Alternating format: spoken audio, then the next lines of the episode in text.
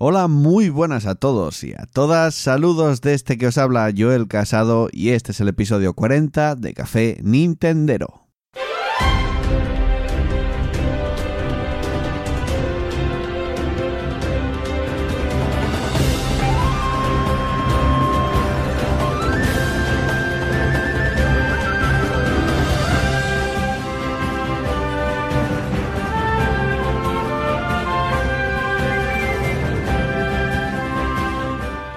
Pues seguro que esto no os lo esperabais, ¿eh? Después de tan solo tres días o cuatro días, nuevo Café Nintendero.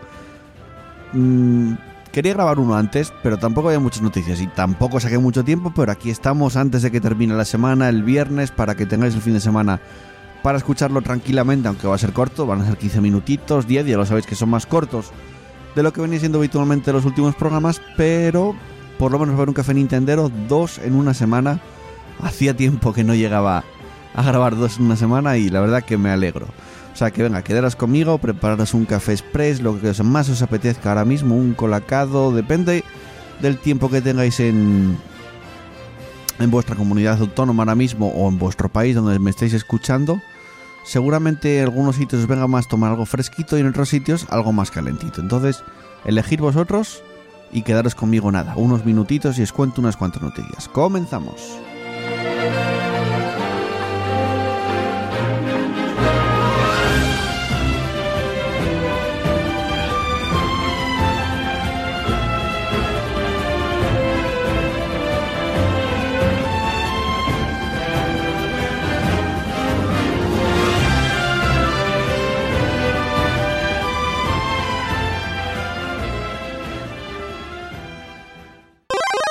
Bueno, pues empezamos el programa especulando, sí. La verdad que no deja de ser una especulación porque, bueno, me dio por unir piezas porque ya sabéis o habréis escuchado que hace un par de semanas, más o menos creo que fue, se rumoreaba que en la actualización 5.0 que venía en Nintendo Switch, pues tenía algún dato que daba la sensación o te daba a pensar de que Nintendo estaba pensando en un futuro, no sé si cercano o lejano, de sacar una especie de revisión de Nintendo Switch. La cosa al final no quedó en gran mucha, en mucho. Se dijo que era por si temas de seguridad para que no piratearan la consola, se decían varias cosas, pero bueno, la cosa quedó ahí. El caso es que estos días se estuvieron dando, eh, si no me equivoco, los premios BAFTA al videojuego y entre ellos estaba Shinya Takahashi, que es gerente general de Nintendo en EPD, entretenimiento, planificación y desarrollo. Y ahí la BBC pues hizo varias preguntas, bueno, lo típico que salen en el... Ahora no me sale el nombre, esto que salen en el carteles en el fondo y les van haciendo fotos, ¿no?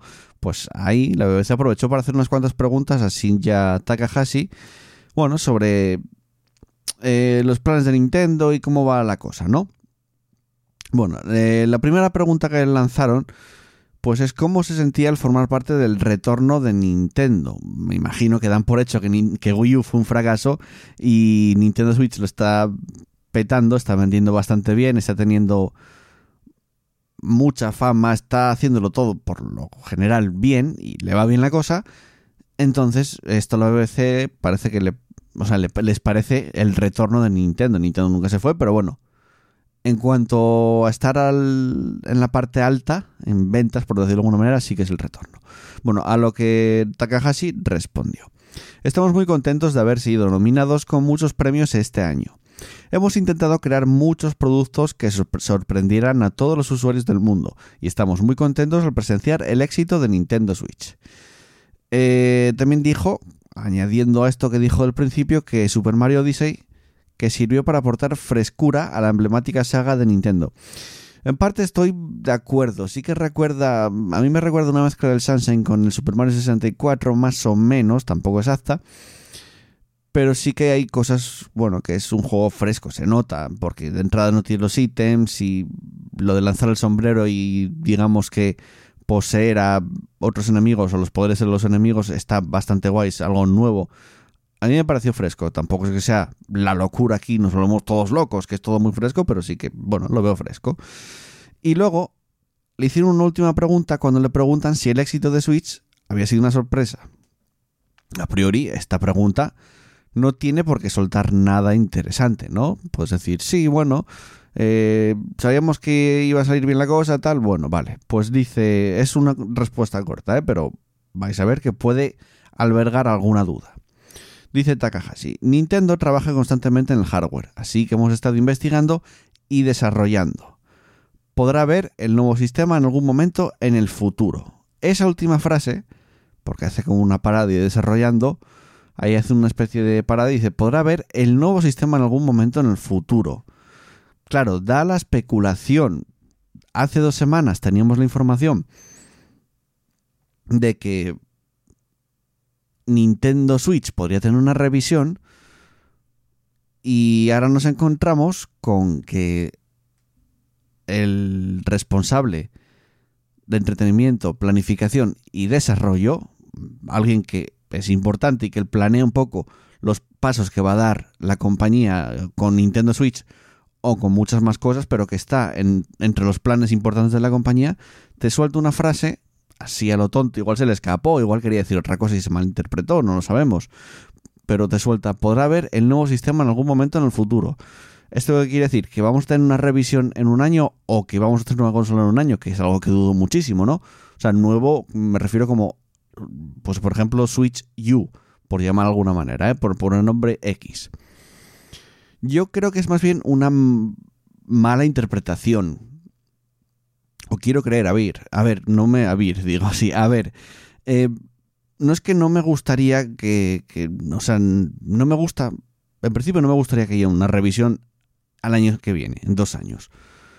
No me parece mal tampoco, o sea, no es algo que me molesta mucho, Nintendo es el mal ahora, de repente, no. Pero personalmente, cuando la consola de momento pues está a 300 euros, yo la compré por 300 euros al lanzamiento, poco más de 300 euros, 330 creo que fueron en total, más o menos, ¿eh? Y en un par de años tienes una revisión que no sé qué puede incorporar, o quizás simplemente sea una consola un poco más potente o menos potente, no lo sé. Pero no me parecería bien que en un par de años hubiese un nuevo hardware de Nintendo, aunque simplemente es una evolución de lo que ahora tengo, no lo sé. Ya, bueno, a mí no me parece bien. Ya sabéis que en los comentarios podéis dejarme vuestra opinión de si queréis que Nintendo está planeando sacar un, una nueva Switch, una evolución de Nintendo Switch, o que es una interpretación errónea que hicieron a la respuesta de, de Takahashi. Yo creo que es más bien reinterpretación errónea y ya veremos. En los próximos meses, como dice este hombre, en algún momento veremos algo si es que es verdad lo que dijo o es una mala interpretación. Pero bueno, continuamos. Pues seguimos el programa con otra noticia que es otra entrevista más, pero en este caso es al vicepresidente senior de Mercadotecnia de Bethesda Softworks, que, no, qué título más largo, que es Pete, Pete Hines, que se le hicieron durante una entrevista en Dual Sockers, con, perdón, con Dual Sockers en el PAX East, que se celebró este año, que se está celebrando este año. Eh, se le preguntaron varias cosas relacionadas con el futuro más inmediato y más lejano de Bethesda dentro de Nintendo, con los juegos que va a sacar en Switch.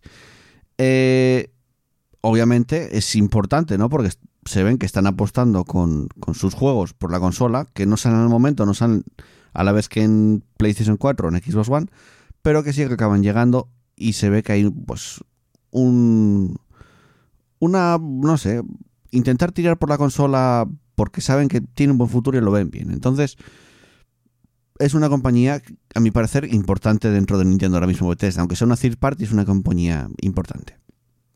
Bueno, se le preguntó sobre si la compañía, si Bethesda iba a llevar más juegos a Nintendo Switch, como hicieron con Dune y como hicieron con Skyrim y como van a hacer en el futuro con Wolfenstein de, de New Colossus. Y contestó Pete Hines, solo dependerá solo dependerá. Dependerá de si creemos que el juego es adecuado o no para la plataforma, técnicamente hablando, y si creemos que es algo que la audiencia quiere ver en Switch. Con suerte será una mezcla de ambas cosas. Si hay algo que la gente quiere que publiquemos en Switch y es una buena opción y funciona, genial. Si es algo nuevo en el futuro y creemos que funcionaría en Switch, lo haremos también. Después de esta pregunta, que bueno, tiene sentido la respuesta que hizo, ¿no? Si sabemos que va a funcionar en Switch, la consola tiene un parque de consolas ya bastante grande, tiene bastantes consolas vendidas y en el futuro va a tener muchas más, pues nosotros seguiremos sacando juegos en Switch porque sabemos que son ventas. Por poco que vendas, quiero decir que aunque vendas un par de millones, ya estás vendiendo bastante. Y teniendo en cuenta que Bethesda apuesta por muchos juegos eh, para de single player, para un solo jugador, no vende tanto como otras compañías. Entonces, un millón o dos millones para Bethesda me parece que es un buen número, aunque sea Nintendo Switch. Pero bueno, no acaba aquí la entrevista. También le preguntan, pues, acerca de publicar en Switch, pues, más exclusivo, como hicieron, por ejemplo, Ubisoft con el Mario Rabbids, que saca un juego solo que es para Nintendo Switch está exclusivo en Nintendo Switch.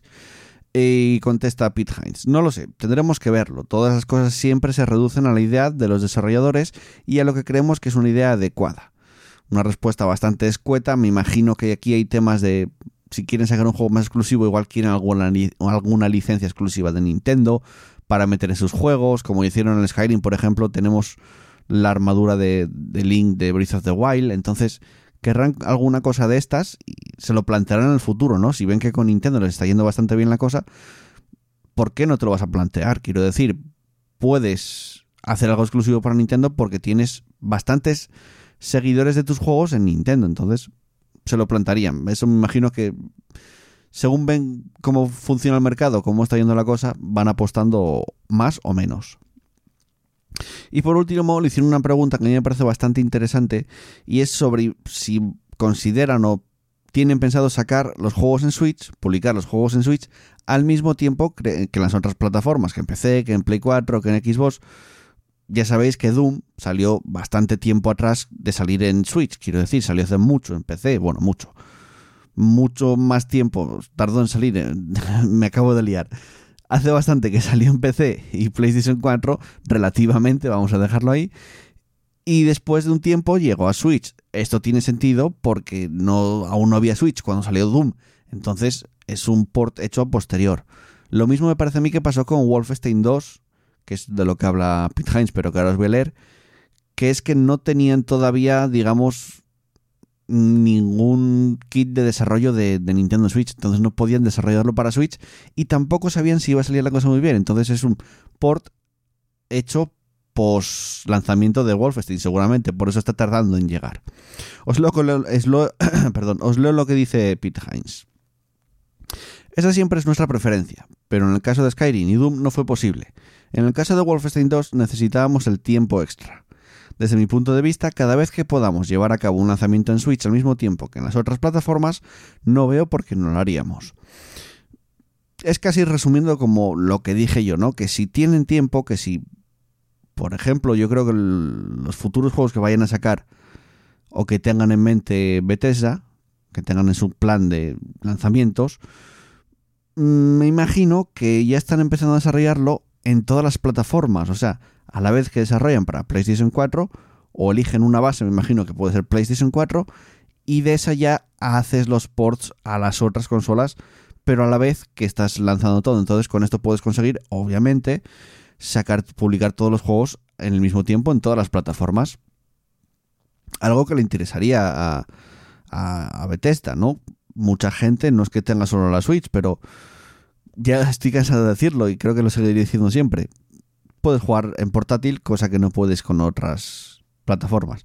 Sí, con una menor calidad gráfica, seguramente, con una tasa de frames mucho menor que otras compañías, perdón, que otras eh, plataformas, seguramente, pero con la ventaja de que te lo puedes llevar a donde te dé la gana.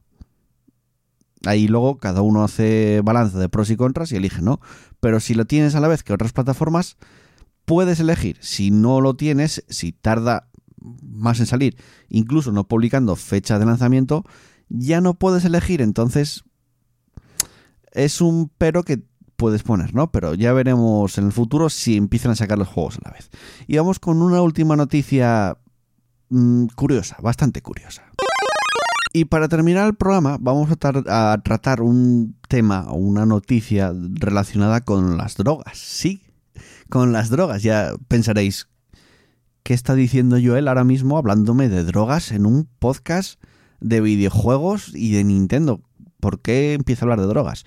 pues no penséis mal, porque tampoco voy a comentaros nada específico sobre alguna droga, ni mucho menos. Simplemente, pues hay gente en Estados Unidos y en todo el mundo, pero mucho en Estados Unidos porque son bastante frikis en estos temas, pero bueno, en todo el mundo que se dedica a coleccionar juegos retro. Ya lo sabéis, seguramente muchos de los que estáis escuchando esto coleccionáis bastantes juegos retro, porque hay gente de todo el mundo, ya lo digo. Pero a una persona en concreto, llamada Julian Turner, pues bueno, él se fue a un mercado a comprar, como cualquier otro día, sus juegos retro para, para la, NES, en este caso. Fue al mercado, estaba mirando juegos y bueno, encontró un par de juegos que eran Roller Games y Golf. Roller Games no lo conozco, pero Golf sí lo conozco, es un juego bastante mítico de, de la Nintendo, de la Famicom. Y él se fue a su casa con sus juegos para tenerlos en su colección, pero notó algo raro y extraño. Y es que básicamente los juegos pesaban un poco más de lo que era, bueno, común. Y además notó algo raro cuando puso en, la consola el juego de, de, de, Roller Games, cuando lo metió, introdujo, el cartucho en la consola y ya vio que era una versión PAL, que son las que están a la venta en Europa y en Australia. Y él era de Estados Unidos y la versión ya no tenía que ser esa, ya era raro, pero bueno, no pasa nada, ¿no? Pero ya entre eso y que pesaba más de lo normal, dijo, uy, uy, uy, aquí, aquí pasa algo raro, no es normal esto, y además no es la primera versión que tenía del juego, o sea que dijo, voy a compararlo y voy a pesarlos y a ver qué pasa aquí. Resulta que después de haberlos pesado pesaban un 50% más de lo que deberían de pesar entre eso, que es una versión PAL, ya le extrañó muchísimo. Ya no es normal. Entonces dijo, voy a abrirlos porque si pesa de más, algo tiene que haber dentro. O sea que voy a abrirlos. Eh, ¿Qué se encuentra cuando los abre? Dos en cada cartucho, o sea, en total cuatro bolsitas plateadas. Aquí ya quedó flipando seguramente. Tú eres unos cartuchos que acabas de comprar en el mercado retro para tener tu colección y te encuentras cuatro bolsitas plateadas. Obviamente, la persona en cuestión, Julian, llamó a la policía. Dijo, hostia, esto es droga, seguramente. Voy a llamar a la policía. No sé si creo que no perdió los cartuchos, pero bueno, vino la policía y se llevó pues la droga para comprobarlo, ¿no? Y a ver qué tipo de droga era. No no lo dijeron porque él lo dice cuando le preguntan a Julian, le dice, le pedí al oficial que me atendió información sobre exactamente qué tipo de drogas había en las bolsas, pero estoy esperando aún esa información. Me imagino que, bueno, sería cocaína o lo que fuera, ¿no? Y se la quedó la policía, obviamente. Él cerraría los cartuchos y los que se los, se los bueno, se los quedaría para sí. Para, para él, como es obvio porque los compró él.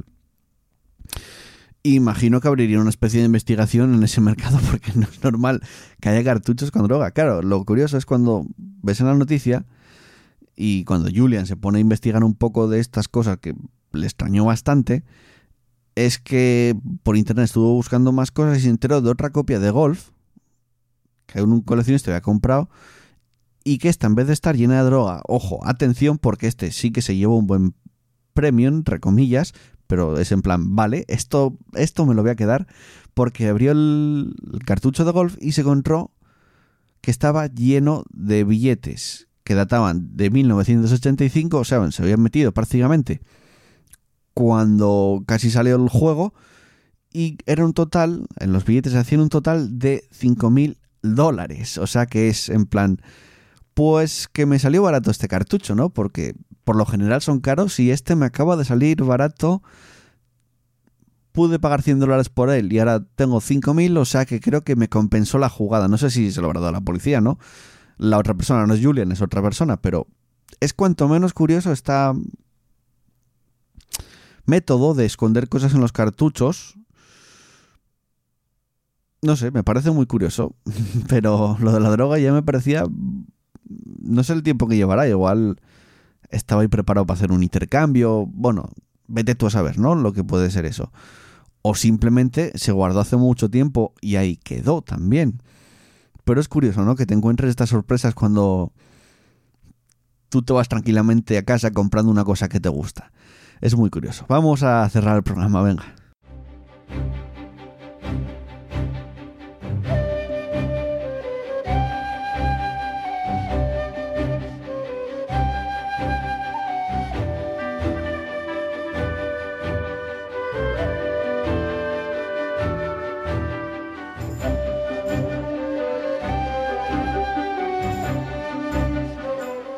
Pues me quedó un podcast un poco más largo de lo que me esperaba, la verdad. Ya dije que tenía pensado hacer más o menos 15, 10 minutos, pero mira, llevamos un cachín y, oye, está, está bien la cosa. Eh, antes de terminar, voy a leer los comentarios que me dejasteis en el último programa en, en iVox y tenemos a Álvaro Fuentes que hizo la pole por muy poco tiempo, ya te lo digo Álvaro, la próxima vez corre un poco más porque no pasó ni una hora hasta el siguiente comentario, o sea, estuviste cerquita, cerquita de llegar segundo, ¿eh? ya te lo digo. Luego tenemos a Pipe, que a los pocos minutos, como digo, casi los 45 minutos después, comentaba y nos decía. Primero, aclarar que un colayet es el aclamado helado de frigo que tiene forma de cohete que era de cola por abajo y limón cremoso por arriba, coronado por una sublime punta de chocolate elaborada por los mismísimos dioses. Esto viene respecto a la pregunta que le hacía la semana, el anterior programa sobre qué era el colayet. Además hubo una época en que los palos te podían salir otro gratis, por lo que pudo ser una partida defectuosa. Hubo una tarde que me salieron cuatro gratis, lo que casi me lleva al ingreso hospitalario. sí, después de cuatro colayets, la cantidad de azúcar por lo menos debes estar bastante hiperactivo. Y por otra parte, vamos a dejarnos de chorradas, Joel. No te pongas en plan depre por haber tardado 15 días en subir un café. Hostia puta, momentos de saturación los tiene cualquiera, no te fustigues. No me hagas tener que ir a Asturias a amenazarte en persona, aunque no me importaría por lo bonito que es aquello. Por mi parte, prefiero que tengas esos recesos esporádicos que dejes el programa. Un saludo para el confitero más dicharachero. Pues muchas gracias, Pipes, por el comentario. Y a ver, tampoco es que me fustigue, simplemente me da rabia mmm, porque es algo que me gusta, grabar podcast es algo que me gusta, pero por temas de tiempo, de a veces ganas incluso, no mantener una pues un, ritmo fijo de, publicación me fastidia por vosotros y me fastidia por mí, porque quiero hacerlo, o sea, quiero llevar un ritmo más fijo de publicación. Entonces sí que, bueno, sí, sí que me fustigo un poco, las cosas como son, la verdad que sí. Pero bueno, ya ves que en una semana hay dos programas. Y luego para terminar tenemos a Beltrán99, que es la primera vez que comenta, y nos dice, hola, me gusta mucho el programa, lo sigo desde hace un par de meses. Me parece muy buena idea hacer los podcasts más cortos y más seguidamente. Enhorabuena por el programa y a seguir así. Pues muchas gracias Beltrán y muchas gracias a todos por los comentarios y por los me gustas. A ver si, ya sabéis, intentar siempre pasar de esos 20 me gustas cuando estás escuchando, ahora mismo que estás escuchando esto ya es el final del, programa, que es cortito, 20 y pico minutos saca el móvil o si estás en web, le das a la manita, el dedito hacia arriba y eso ayuda, pero muchísimo, la verdad que ayuda muchísimo. Eh, después, acordaros, podéis suscribiros al podcast. Si no estáis suscritos la aplicación de iBox, si os suscribís, os mando una notificación al móvil de que hay un nuevo programa, o sea que estáis al día totalmente. Y luego tenéis también la aplicación de podcast de iTunes, que estamos desde hace poco ahí, pero si queréis podéis dejar una reseña y una puntuación con estrellas para luego también me dais mucha más visibilidad en iTunes y es más gente que me va a escuchar y eso es eh, lo mejor del mundo mundial. Y a mí me podéis seguir en Twitter como arroba jcasfer89 y nos vemos en siguientes días, siguientes programas. Espero que sea pronto, a ver si al empezar la semana que viene ya hay otro nuevo Café Nintendero. Con más actualidad de Nintendo, aquí por supuesto en Café Nintendero. Chao, chao, adiós.